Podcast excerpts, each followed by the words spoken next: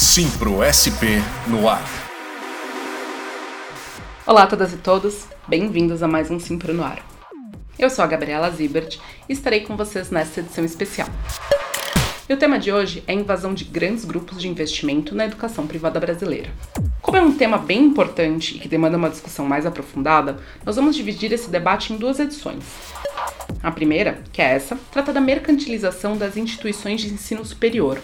E a próxima é dedicada à aventura de grupos econômicos nas escolas de educação básica.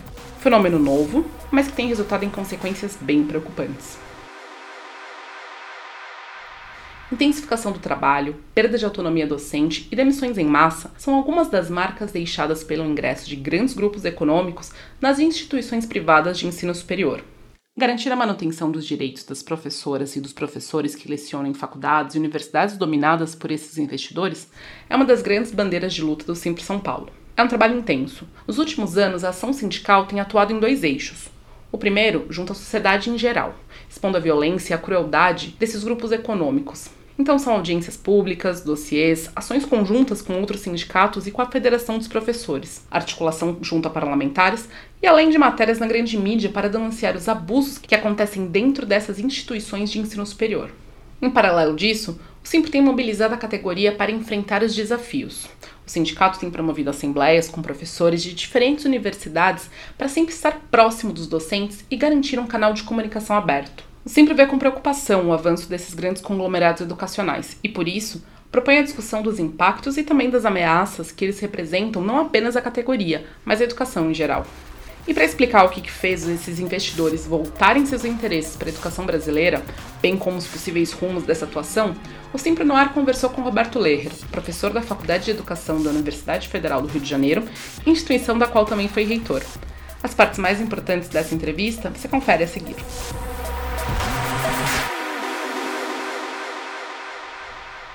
Roberto, como os grupos de investimento se infiltraram na educação brasileira?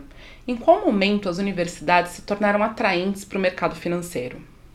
Com a Constituição de 88, em que pese imensos e importantíssimos avanços que nós tivemos no capítulo da educação, nós, infelizmente, né, o setor público, todos que defendem a educação pública, a lógica de uma educação que seja direito humano fundamental, né, que não seja concebida como algo que está inscrito no circuito de valorização de mercadorias, nós tivemos uma derrota importante que foi a definição de que o ensino é aberto à livre iniciativa. Porque esse pequeno detalhe, a meu ver, foi tão importante, porque foi uma sinalização da Constituição de que era possível organizar empresas educacionais dentro do direito comercial, dentro da lógica comercial. Mas a grande mudança, a meu ver, que explica, digamos, um enorme fortalecimento desse setor empresarial foi a aprovação da lei do Programa Universidade para Todos, porque o Programa Universidade para Todos, estranhamente,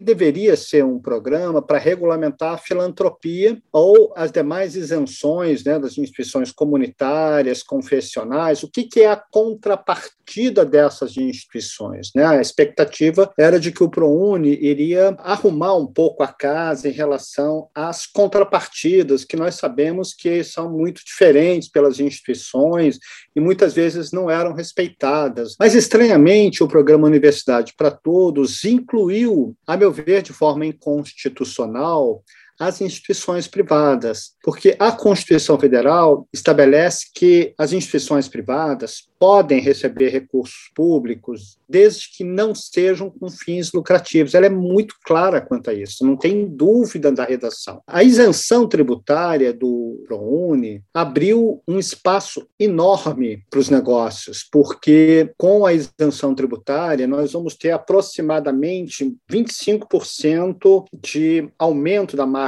de lucro real dessas instituições. E isso é muito dinheiro. E quando nós tivemos a aprovação do ProUni, né, na virada de 2004 para 2005, isto se deu mais ou menos no mesmo período em que, com a crise estadunidense em 2008, né, a famosa crise dos subprimes, enfim, muitos investidores, fundos de investimento, começaram a buscar o que eles chamam de ativos sólidos, ativos reais, passaram a comprar terras, fazer fusão de empresas consolidadas por meio daqueles fundos de private equities. Então, tudo isto levou esses grandes fundos de investimento a mirarem os assuntos educacionais no Brasil. Então, 2008 é o momento em que nós vamos verificar empiricamente um crescimento muito grande de aquisições. Nós vamos ver que de 2008, 2009, 2010, nós vamos ter um processo febril de, de aquisições, porque foi a mudança do FIES em 2010 que, digamos, lastreou o que até então era um negócio com um relativo uma relativa taxa de risco econômico. Você pode fazer aquisições, mas não tem garantias que você vai ter clientes. Então, embora o setor privado tenha um mercado cativo, né, que decorre de um número pequeno de instituições públicas, 88% das instituições de ensino superior no Brasil são privadas. Frente a este quadro, a mudança no FIES, que aumentou o nível de renda,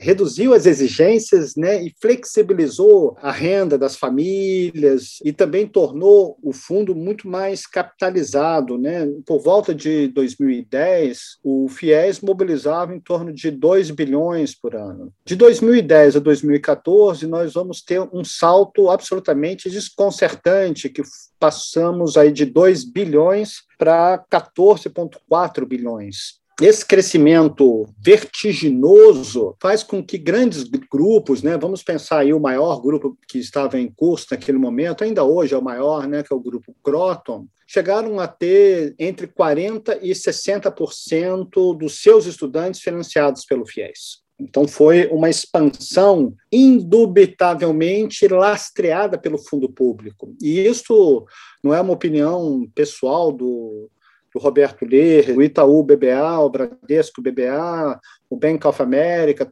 Morgan, todos estão elaborando relatórios dizendo, sim, educação no Brasil é um excelente negócio porque é um negócio sem risco, visto que é o Estado que está comprando as vagas privadas com verba pública. Então, isto tudo, de fato, gerou um boom que levou muitos desses grupos a abrir seu capital indo diretamente para a bolsa. Né? É importante lembrar que quando os grandes grupos abrem o capital na bolsa de valores, se bem sucedido, permite captação de somas muito expressivas de recursos e imediatamente esses grupos passam a fazer uma nova onda de grandes aquisições. Isso acontece sobretudo aí a partir de 2011, 2012, nós vamos ter um processo realmente muito agressivo de aquisições. A Croton chegará a 2015 com um número maior de estudantes do que as 63 universidades federais juntas. Torna-se a maior empresa educacional do planeta.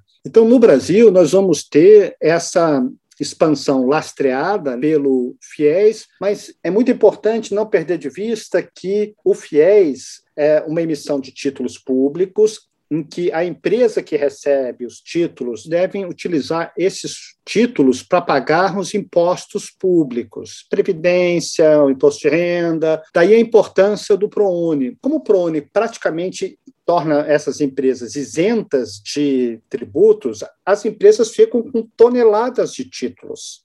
Nós temos mais títulos do que imposto a pagar.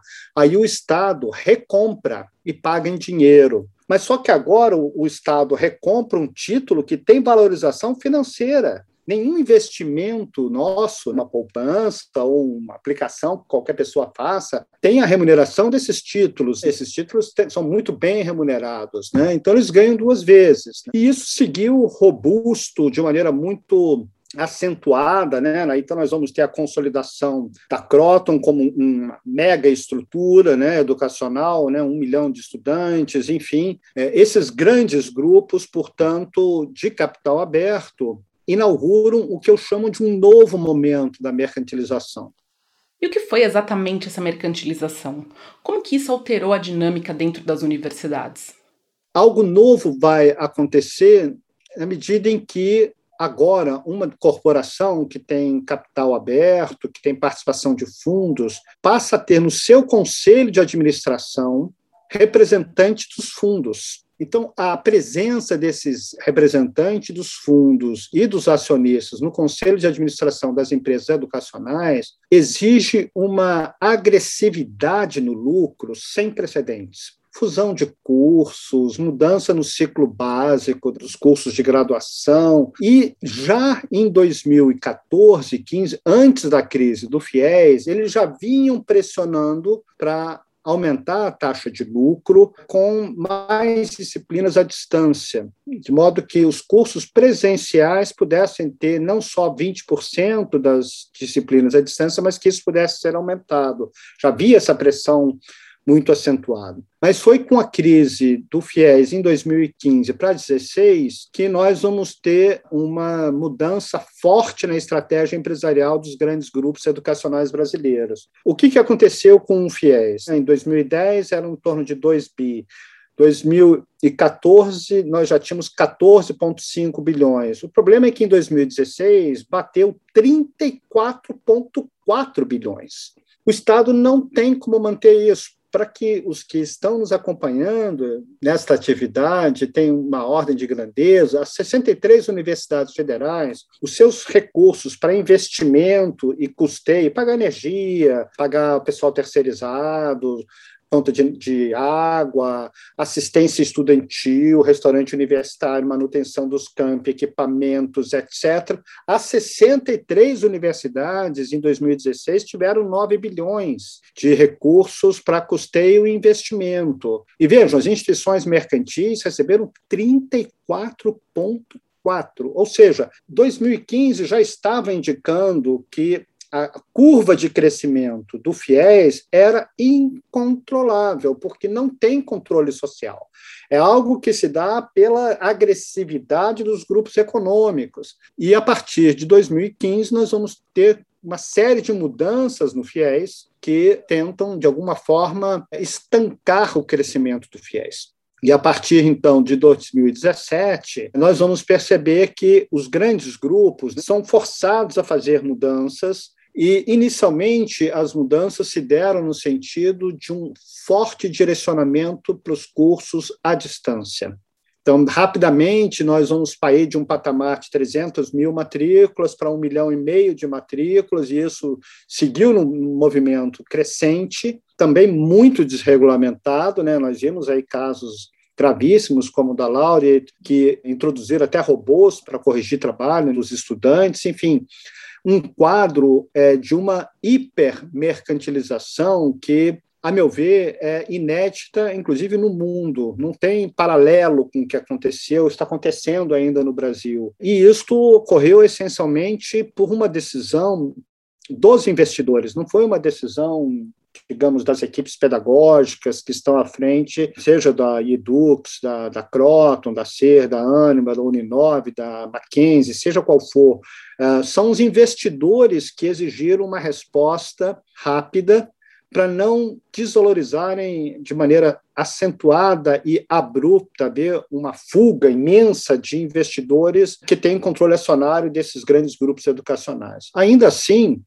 nós vamos ver que, apesar dessa resposta agressiva, de um direcionamento dos cursos de graduação para a modalidade à distância, e após o golpe em 2016, eles ainda lograram uma outra conquista importante, os grandes grupos econômicos, que foi a ampliação de 20% para 40% das disciplinas poderem ser ofertadas à distância, ainda que nos cursos presenciais, né? então o curso presencial, na verdade, já não é mais um curso estritamente presencial, visto que 40% pode ser ofertado à distância, ainda assim, os investidores, observando o quadro do esgotamento, digamos assim, do FIES, promovem uma desvalorização muito acentuada das ações desses grupos. Nós vamos ter queda de 60%, 70% no preço de face das ações, isto gera um contexto que leva os grandes grupos a uma reorganização das suas estratégias empresariais propriamente ditas. Até o próprio Simpro tem um trabalho importantíssimo de São Paulo que mostra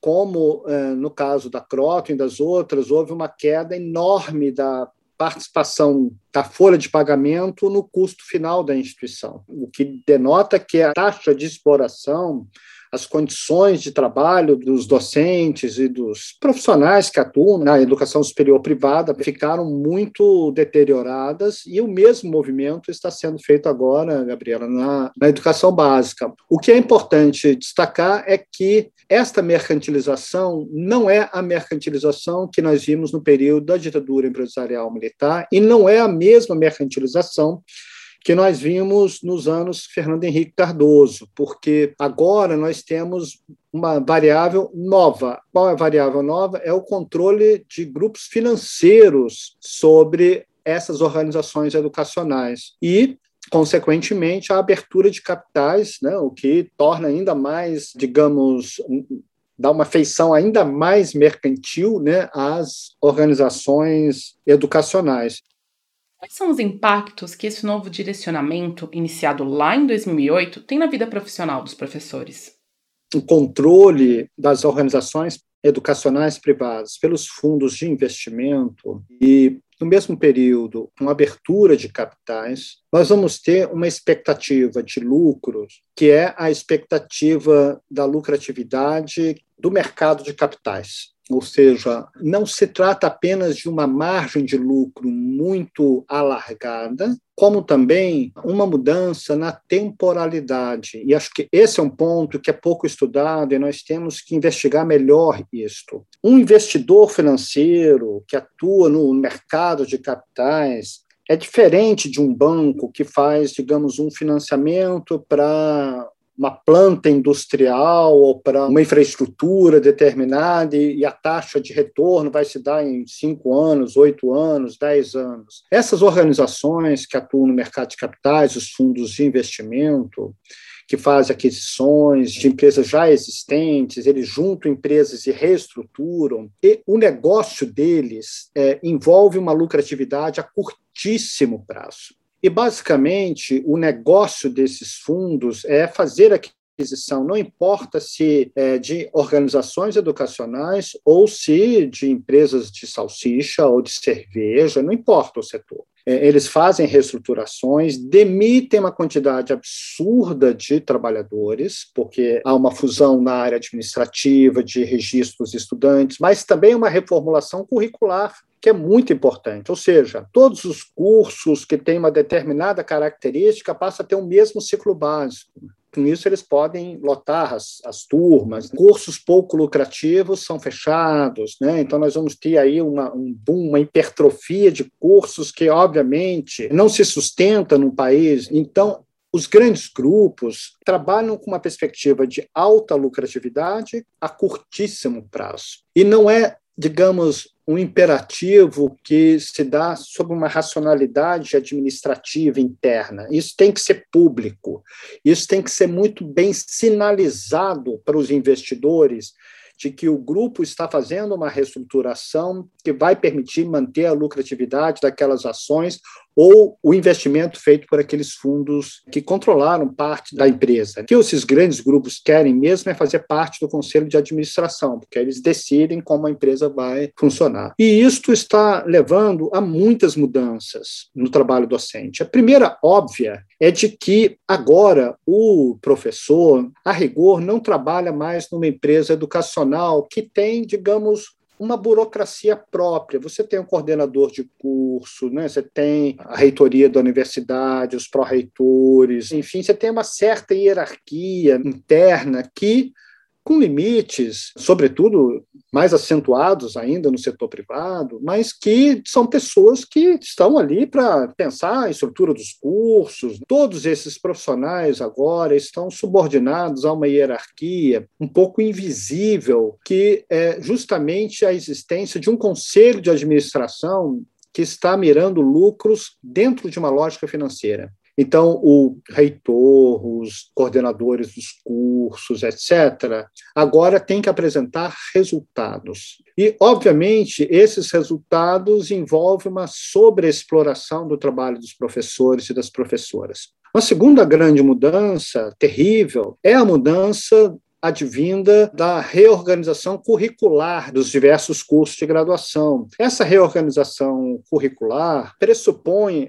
a fusão de ciclos básicos, a extinção de alguns cursos. Quando nós vamos ter essa junção de vários cursos com o mesmo ciclo básico, é óbvio que sobra força de trabalho. Então, a segunda grande consequência disso é um processo permanente de demissões de professores em larga escala, justificados em nome da reestruturação dos cursos, né? como se fosse uma decisão técnica, como se fosse uma decisão pedagógica, mas a rigor é uma decisão financeira. Uma terceira grande consequência é a perda do controle daquilo que é dado a pensar, a discutir nos cursos, porque esta junção de vários ciclos básicos, isso envolve um, regime de apostilamento de materiais pedagógicos que são impostos aos professores, de modo que o próprio material pedagógico é parte do negócio dessas empresas. Então, os professores perdem, digamos, a sua autonomia didático-científica, né, a sua liberdade de cátedra, porque eles têm que cumprir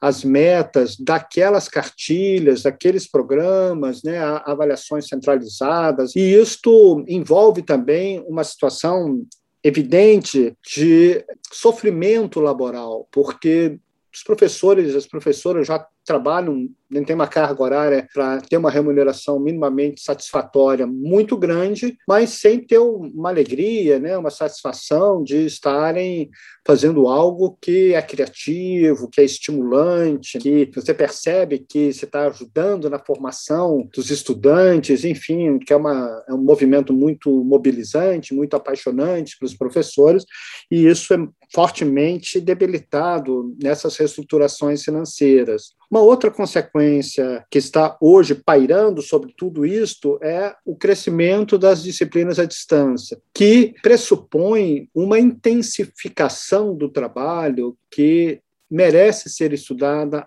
mais profundidade. E isto chega também aos cursos presenciais, visto que agora 40% das disciplinas podem ser ofertadas também na modalidade à distância. E esta intensificação, digamos, tecnológica, né, torna o trabalho dos docentes um trabalho incrivelmente, absurdamente intensificado. E é claro que isto, visto no conjunto, a perda de autonomia didática, a quebra da hierarquia interna, uma hierarquia que tem uma certa lógica acadêmica, agora ela é estritamente mercantil, tudo isso provoca um quadro de generalizado burnout os professores estão em sofrimento laboral. E a partir, sobretudo, de 2017 para 2018, tudo isso se tornou ainda mais grave com a nova legislação trabalhista, porque agora nós temos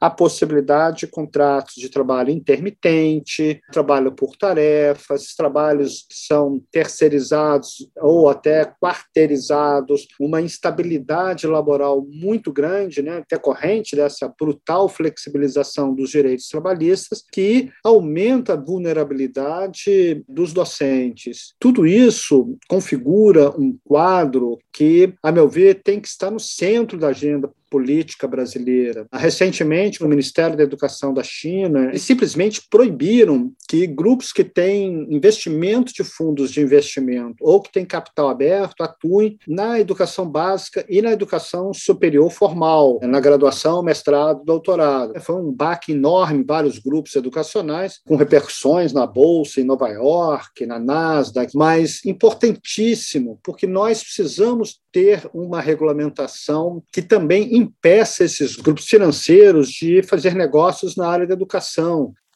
E Roberto, como que você vê o futuro desses grandes grupos de investimento que atuam na educação brasileira? Os grandes grupos sob controle financeiro estão segmentando atualmente as suas estratégias empresariais. Curso presencial, a meu ver, ficará restrito ao que eles chamam de cursos de alto ticket, de alta mensalidade. Cursos como medicina, odontologia, certamente eles vão manter, obviamente, são cursos presenciais, muito mediados aí com tecnologia, certamente a mesma lógica vai estar presente de redução das disciplinas, muita disciplina à distância, mas interessa manter esse curso como um curso presencial porque as matrículas são muito altas, o valor das, das mensalidades, perdão, são muito atraentes no Brasil e eles certamente vão seguir. Há ainda uma demanda reprimida, então certamente esse nicho de cursos de alto ticket eh, na educação superior vai seguir existindo. Nós vamos ter também um robustecimento e uma maior agressividade nos cursos à distância para os cursos de menor ticket de cursos de menor mensalidade. Esse segmento, a meu ver, vai ficar todo deslocado para a educação à distância. O grosso disso vai ser a educação à distância, talvez com uma exceção aqui, outra ali. Então, aqui é uma segunda vertente muito acentuada do setor mercantil. E uma terceira vertente, essa muito recente, a meu ver, vai ganhar muita força agora com o 5G, que são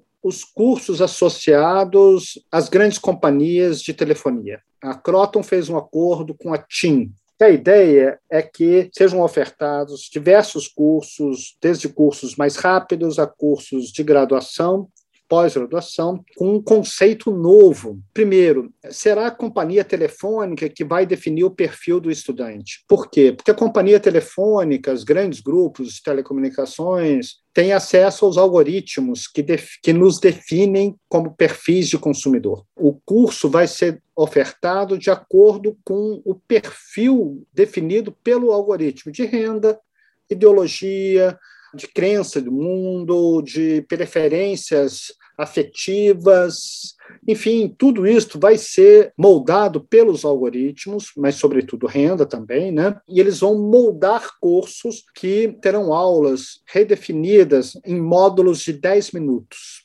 Porque a ideia é que a pessoa vai poder acompanhar pelo celular o curso, por podcast ou por imagem, durante o deslocamento. Aqui é uma nova lógica de massificação da educação, pegando novos tipos de perfil, agora um perfil ainda mais pauperizado, e isso possivelmente vai constituir novos grupos educacionais decorrentes de uma junção destas empresas de telefonia com tecnologias de informação e comunicação, sobretudo aí com a internet, com a 5G, isso vai ganhar muita força, e grandes grupos educacionais, a exemplo aqui da Croton. Aqui nós vamos ter, digamos, um salto quântico na mercantilização da educação, porque nós vamos ter, se é possível dizer que é dá para piorar, mas nesse caso, desgraçadamente, eu detesto ser é, portador de, de mensagem tão negativa, enfim, mas é, é, forçoso reconhecer que se isto prosperar, nós vamos ter um, um novo horizonte da mercantilização da educação. Porque estamos falando aqui da formação da juventude no Brasil, né? São atualmente 6 milhões e meio de estudantes, mas podemos ampliar muito isso. Imagine que é uma corporação como a TIM, tem 51 milhões de assinantes, uh, eles colocando mais 5 milhões, mais 8 milhões nesses cursos com aula de 10 minutos. Né? Enfim, é uma outra lógica né, de organização da educação. E agora, esses grupos miram a educação básica. Questão é que, diferente do ensino superior, até agora não há transferência direta de dinheiro público para as instituições privadas no ensino fundamental ou no médio. Então eu pergunto, o que, que levou esses grupos de investimento a apostarem na aquisição de escolas de educação básica? O que está por trás disso? Inicialmente, a minha percepção é de que eles constataram que é possível agregar escolas que estão isoladas, grandes grupos escolares, redes escolares privadas, cursinhos, cursos de idioma, é possível agregar isso em grandes grupos promover a reestruturação, ou seja, demissão, fundir secretarias, registros estudantes, é, produção do material pedagógico, usar muito sistema de ensino, isso aumenta o controle sobre os professores, tem a grife né, do sistema de ensino. Então, agora, né, por exemplo, a Cogna, né, a, o seu braço na educação, que é a Vasta, comprou o sistema de ensino do grupo Lema, o grupo Eleva, né? A, a, o sistema de ensino Eleva. Então, isso cria, digamos, uma grife né? de que assim, agora, né, minha escola, você está estudando como se fosse nas escolas do grupo Lema. É evidente que não é, mas, enfim, isso não importa, porque não tem ética nesse negócio. E eles estão mirando inicialmente essas aquisições, que eles entendem que são aquisições baratas, de baixo custo, vão fazer uma reestruturação e só isto já vai dar uma vitaminada muito importante na valorização das ações. Mas isso tem um fôlego curto. Isso é um, uma estratégia empresarial para três, quatro anos. E como você destacou muito bem, a questão de fundo é a verba pública. Eu entendo que esses grandes grupos, todos eles, abriram uma ramificação, como o caso aqui da Basta, que tem como negócio as plataformas de ensino. As plataformas no sentido da plataformização mesmo, né, como Uber, etc. São plataformas, grandes plataformas de ensino, e a ideia deles, obviamente, é vender isso para os municípios. Aí receberiam rios de dinheiro público. Eles tentaram fazer isso na regulamentação do Fundeb, foram apresentadas emendas, inclusive por deputado ligado ao Lema, tentando permitir que os recursos do Fundeb fossem também utilizados nas escolas privadas. Este é um movimento que eles vão perseverar. Eles vão seguir buscando o repasse de verba pública para a aquisição desses sistemas de ensino, porque hoje os municípios já fazem isso. Eles têm autonomia para comprar pacotes educacionais. É, nós sabemos que em São Paulo, grande parte, né, um número muito significativo de escolas tem todo o seu material pedagógico, todas as suas estratégias pedagógicas já sob controle de empresas privadas. Então, eles estão mirando também este nicho de negócios. Tá? E, finalmente, eles estão mirando para o futuro por isso eles apoiam tanto nessas políticas neoliberais e, sobretudo, mais caracteristicamente da guerra cultural. Eles se aproximaram desse setor porque eles entendem que vai ser possível introduzir no Brasil os vouchers para as escolas privadas. E eles estão, com, como você destacou muito bem, eles estão iniciando isso pela educação infantil. Agora, o, o, Auxílio Brasil, que o Bolsonaro está tentando aprovar, fala especificamente disso. E vejam, é, na verdade, é a difusão nacional dos vouchers, não apenas para grupos comunitários, filantrópicos, mas também para grupos empresariais. Eles falam no setor particular ou seja, com fins lucrativos. Em síntese, eu diria: o primeiro momento vai ser de aquisições, reestruturação, demissão, uso intensivo de plataformas de ensino dentro das instituições privadas. Segunda ramificação de negócios, vender essas plataformas para os municípios. E a terceira grande frente que eles vêm trabalhando forma muito intensa no parlamento é a difusão dos vouchers. Né? O ministro Guedes, que é um investidor né, também ele tem fundo que aplica na área de educação, ainda que ele agora esteja licenciado, mas os seus fundos, historicamente, fizeram investimentos na área de aquisições educacionais, eles têm muito interesse na política de vouchers, muito interesse. Não é por acaso que onde ele vai, ele defende os vouchers. Então, acho que esses são infelizmente, grandes tendências e reitero, a história sempre está aberta ao tempo. Nós precisamos mudar qualitativamente uh, o arco de forças para constituirmos grandes coalizões, agendas muito sintéticas, objetivas. Talvez o ponto mais emergencial no Brasil hoje seja justamente impedir que esses grupos financeiros e de capital aberto atuem na educação brasileira, tanto na educação superior como na educação básica. E a resistência dos sindicatos, dos professores, ela tem sido de fato muito relevante nessas conjunturas que estamos vivendo nas últimas décadas. Os professores, as professoras têm sido um contraponto muito importante para lembrar os valores da educação pública. E não se esqueçam que a mercantilização do ensino continuará a ser discutida na próxima edição, dessa vez com foco nas aquisições de escolas de educação básica por grandes grupos de investidores. Eu espero vocês e até lá! Você acabou de ouvir Simpro SP no ar.